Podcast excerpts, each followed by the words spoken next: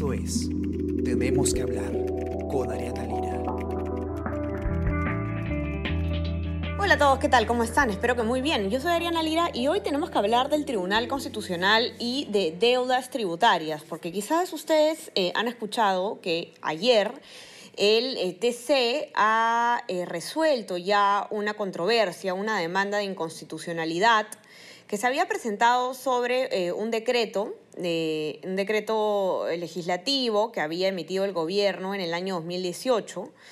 Eh, y, esta demanda lo que podía hacer, eh, si es que se declaraba em, de, hecho inconstitucional este decreto, lo que, lo que hubiera originado en la práctica es que eh, un número de un, número alto de empresas, sobre todo de grandes empresas, terminen por por no pagar, por declararse prescrita, eh, deudas por hasta eh, aproximadamente 9 mil millones de soles. Eh, ya con lo, que, con lo que se ha decidido en el Tribunal Constitucional, siguen las deudas, digamos, en marcha y van a tener que ser pagadas de todas maneras. El tema es un poco complejo, pero Israel Lozano, periodista de economía del diario El Comercio, nos lo va a explicar así de manera bastante simple para que podamos entender qué es lo que ha pasado y cómo es que surge esta demanda. ¿Qué tal, Isra? ¿Cómo estás? Qué gusto tenerte por acá de nuevo. ¿Qué tal, Ariana? Un gusto. Eh, Isra, eh, no sé si puedes un poco eh, explicar en simple qué es lo que ha, qué es lo que ha, en qué consistía esta demanda de inconstitucionalidad sobre este decreto, ¿no? El tema de, desde cuándo se computa el, plazo de prescripción de las deudas tributarias, en, más o menos así como para tener una idea general para los que nunca han escuchado de este tema, que no es un tema sencillo. Sí, Ariana, sin duda es un tema tributario, un poco complejo, pero creo que es interesante revisarlo de todas maneras por lo que representa para, para lo decidido por el Tribunal Constitucional. Eh, hablamos específicamente del decreto legislativo 1421 que se publicó en el 2018 que, y que es autoría, de autoría del Ejecutivo. ¿no? En concreto, lo que señala este, este decreto es que las deudas que nacieron en el 2012, las deudas tributarias que tengan las empresas que nacieron en el 2012, eh, tienen un plazo de cuatro años para que prescriban desde que se notifica la deuda y no desde que nace la obligación tributaria. Es decir, uno, hay una deuda y la, el plazo para, la, para que esta deuda sea no cobrable, o sea, no se pueda cobrar, no es que ah, arranca cuando nace la obligación, sino cuando ya la SUNAT dijo, ¿sabes qué? Esta es la deuda, desde ahí cuentan los cuatro años. ¿Por qué es importante esto? Porque mucho tiempo atrás la la, el plazo corría en paralelo, es decir, desde que nacía la obligación por, por este, pagar esta deuda tributaria, corrían ya los cuatro años en paralelo y a veces la, los cuatro años de, de, prescripción pasaban y todavía ni siquiera se había determinado la deuda tributaria, es decir, ni siquiera sabía cuánto se tenía que pagar, pero la deuda ya estaba prescrita. Entonces lo que hizo SUNAT años atrás fue regular esto y decir, por si acaso, en, el 2012 sacó una legislación y dijo, eh, las deudas la prescripción de la deuda empieza cuando yo te notifiqué cuál es el monto que tienes que pagar. Muy bien, hasta ahí eso estaba bien. Pero en el 2018, que es este decreto legislativo que, este, que se publicó en el 2000, eh, que, que el Ejecutivo publicó y que evaluó el Tribunal Constitucional, se dice, por si acaso, las deudas que fueron antes del 2012 también van a tener el mismo, el mismo criterio.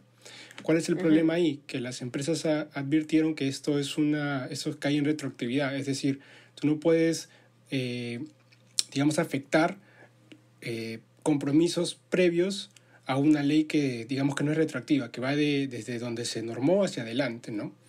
Entonces, eh, eso terminó, fue lo que, lo, que, lo que ha terminado motivando que el magistrado Blume sustente hoy ante el Tribunal Constitucional este, este, este motivo de inconstitucionalidad sobre este escenario.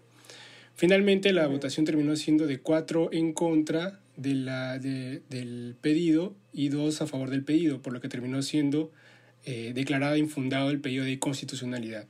En la práctica, todo este, este escenario tributario, ¿qué significa? Que deudas por un total de 9 mil millones, como tú comentaste, Ariana, eh, no van a declararse prescritas, sino que van a continuar su proceso habitual, digamos, ¿no? Su proceso normal, su tránsito normal, que hoy día están, eh, digamos, judicializadas todavía. Ok, y ahora, eh, ¿cuáles son, digamos, eh, a ver, el argumento, obviamente, a favor de que sigan en curso estas deudas, que no prescriban, es evidente, ¿no? Que eh, la deuda, además del tema de que la cantidad de dinero que iba a dejar de recaudar el Estado, que es, digamos, un argumento práctico, utilitario, eh, también se hablaba de eh, el hecho de que, bueno, de que la deuda, digamos, de que no se puede empezar a correr el plazo de una prescripción de una deuda que todavía no se ha determinado.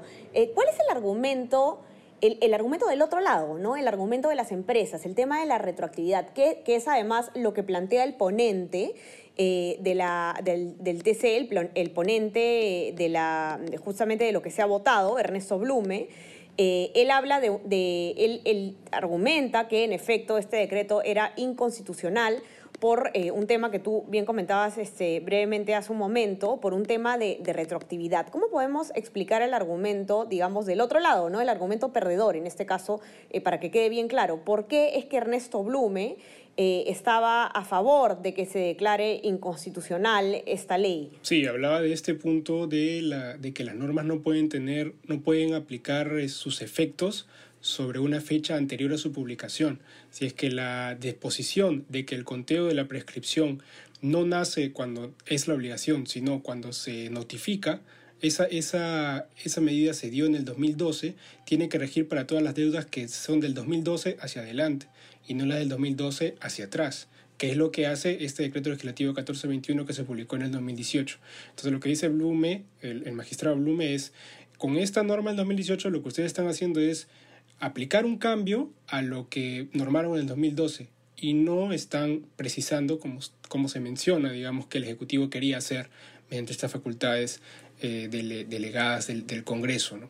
Entonces, ¿cuál es el problema ahí? Que todas las empresas, estas que tenían las deudas de 9 mil millones, eh, ya tenían un plazo de prescripción que estaba en curso, es decir, ya estaban contando sus cuatro años de prescripción, como los asiste la ley realmente, ¿no? porque es la legislación la que lo establece así. Pero en el 2018 les dicen, por si acaso, ese plazo no cuenta, sino cuenta desde que te notifique, que es un momento posterior. Por lo tanto, las deudas no prescriben. ¿no?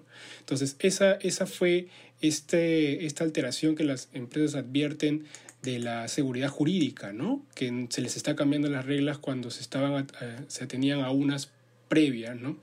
Eh, conversamos con algunos eh, abogados sobre, sobre el tema y, han cuestionado la medida por el impacto que puede tener precisamente sobre la seguridad jurídica del país. Es decir, están cambiando reglas tributarias eh, de un momento a otro, ¿no? lo, cual también motivó en algún momento una denuncia de un colegio de, abogados, que de hecho fue la que motivó la, la, evaluación del, del, Tribunal Constitucional. Sin embargo, a mitad de camino este colegio de abogados desistió y fue eh, el magistrado Blume quien continuó, digamos, eh, con la discusión del tema. ¿no? Ok, ahora eh, el, tema de la votación, ¿no? Eh, lo que ocurrió es que el, magistrado José Luis Ardón se inhibió, ¿no? Él eh, no votó y se le venía ya reclamando que justamente él se abstenga, o que no vote, mejor dicho, que se inhiba, porque un hermano suyo era un alto funcionario de Scotiabank, que es una de las empresas que está afectada justamente por esta controversia. Entonces quedaba pues ya eh, eh, el, voto dirimente hubiera sido el voto de la magistrada Marianela Ledesma, que efectivamente votó en contra de la demanda de inconstitucionalidad. Y ella hace una ponencia eh, bastante interesante, ¿no? Ella, no sé si podrías contarnos un poco qué es lo que dice ella en su ponencia. Sí, y además es un comentario que ha sido discutido bastante también por, por, por lo fuerte y lo que representa para el caso, ¿no? El EDESMA dijo claramente que las empresas tienen que cumplir con sus obligaciones tributarias al igual que cualquier otro contribuyente, ¿no? Con lo cual eh, sienta una posición sobre, el, sobre lo que ha sido su, su el, debate ¿no? de respecto a esta, a esta, situación. ¿Qué es lo que piensan los abogados? Que en este tema no se está discutiendo si es que alguien tiene que pagar o no. O sea, no se está discutiendo la deuda, se está discutiendo el mecanismo tributario bajo el cual se rigen todo el sistema del país, el sistema de, tributación, de, de cuándo es que una deuda es exigible o no. No es si es que alguien tiene que pagar o no. Finalmente, este, estas deudas no están solo, eh, digamos, a la espera de cobrarse por criterios de prescripción, sino también que hay otros criterios, ¿no? y, eso, y eso es algo también que mencionan, este, que, que, que mencionan los abogados al referirse que estas deudas no es que mañana mismo se van a cobrar, sino que están ahorita judicializadas y tienen otros motivos por los cuales se están evaluando. ¿no? Es decir, puede ser que no, no esté bien determinado el monto de deuda y además la, la, la, la empresa dice, ¿no? Este, esta deuda que tú me consignas no está bien determinada, pero por si acaso también se va a prescribir. Entonces, con la decisión del Tribunal Constitucional lo que sucede es este argumento de la prescripción queda descartado, pero sigue el otro argumento que debe ser evaluado por cada una de las instancias. Entonces, eso es lo que va a pasar ahora con las deudas de aquí eh, en adelante.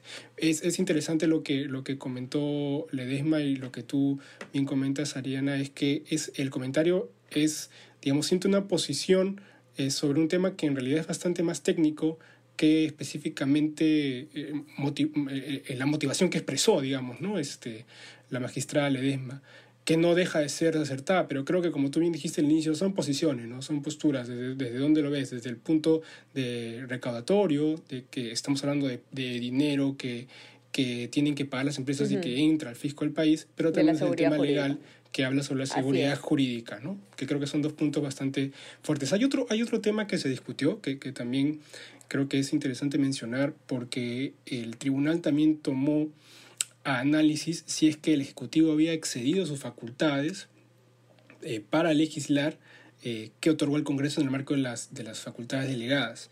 El Congreso en el 2018 le otorgó al Ejecutivo la facultad de legislar en materia tributaria, pero para eh, mecanismos de que mejoren la recaudación. Lo que a entender de, de, de los, del magistrado Blume, quien fue que hizo la ponencia, esta se había excedido, puesto que la, el tema de prescripción no entra en estos puntos, ¿no? Por lo tanto, eh, no ha debido eh, legislar sobre este tema, por lo tanto no se ha debido aplicar esta, esta precisión de la que hablamos.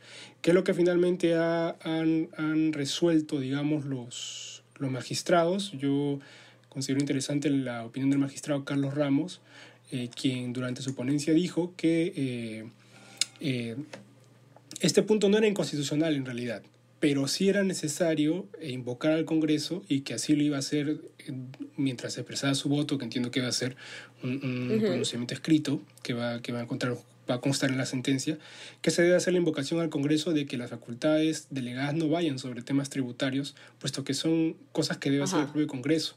Y más bien al atribuírselas al Ejecutivo generan estas situaciones confusas y complicadas que después terminan pues siendo un, toda una serie de debates de largo tiempo que, que incurre, digamos, el país, ¿no? Y que podrían evitarse claramente si es que este, no se, si es que se evitan uh -huh. estos Así es. Entonces, eh, para, para, más o menos eh, hacer un, un, resumen así bastante... Eh, bastante básico en realidad. Eh, lo, lo, que estaba más o menos en juego aquí eh, eran dos, dos, dos argumentos, ¿no? Por un lado teníamos eh, el tema de, la cantidad enorme, fuertísima de dinero que se dejaría de percibir, que el, Estado dejaría de recaudar eh, si es que esta demanda de constitucionalidad era acogida por el TC, que era pues eh, más de 9 mil millones de sol, 9 mil millones de soles, ¿no? Que, por ejemplo, eh, según lo que, se ha, lo que ha eh, explicado la ministra de Economía y Finanzas, María Antonieta Alba, para RPP ayer, eh, ella decía, no, mira, este monto que se dejaría de percibir es la mitad del presupuesto de salud. Es eh, aproximadamente ocho años del programa Juntos, que es este programa para, para eh, las familias que se encuentran en, situación de pobreza, eh, y es el total de presupuesto para gobiernos locales y para financiar 380 eh, mil viviendas rurales, ¿no? Entonces es un monto definitivamente eh, exorbitante que se dejaría se hubiera dejado de percibir en caso el TC hubiera eh, fallado en sentido contrario. Y por el otro lado está el argumento más bien institucional, el argumento constitucional que apelaba a la seguridad jurídica. De, del tema del cambio de reglas eh, que se estaba rigiendo justamente en el momento en el que se cambia este, eh, eh, este, las reglas del juego, valga la redundancia, con este decreto legislativo. ¿no? Ahora, claro, como decía Israel, este es un resumen bastante básico porque como bien tú has dicho, han sido bastantes argumentos los que se han, los que se han debatido. En, esta sentencia, ¿no? El tema de si puede o no, si se puede o no delegar este tipo de facultades legislativas al Ejecutivo, etcétera, pero es básicamente lo que, lo que ha estado en juego y bueno, eh, eh, la, respuesta ya está dada. Eh, continúan estas, estas deudas en marcha, no han prescrito y se van a tener pues que, que pagar. Vamos a ver entonces qué es lo que ocurre. Bueno, como, como saben ustedes, las decisiones del Tribunal Constitucional no son apelables, esta es la última palabra.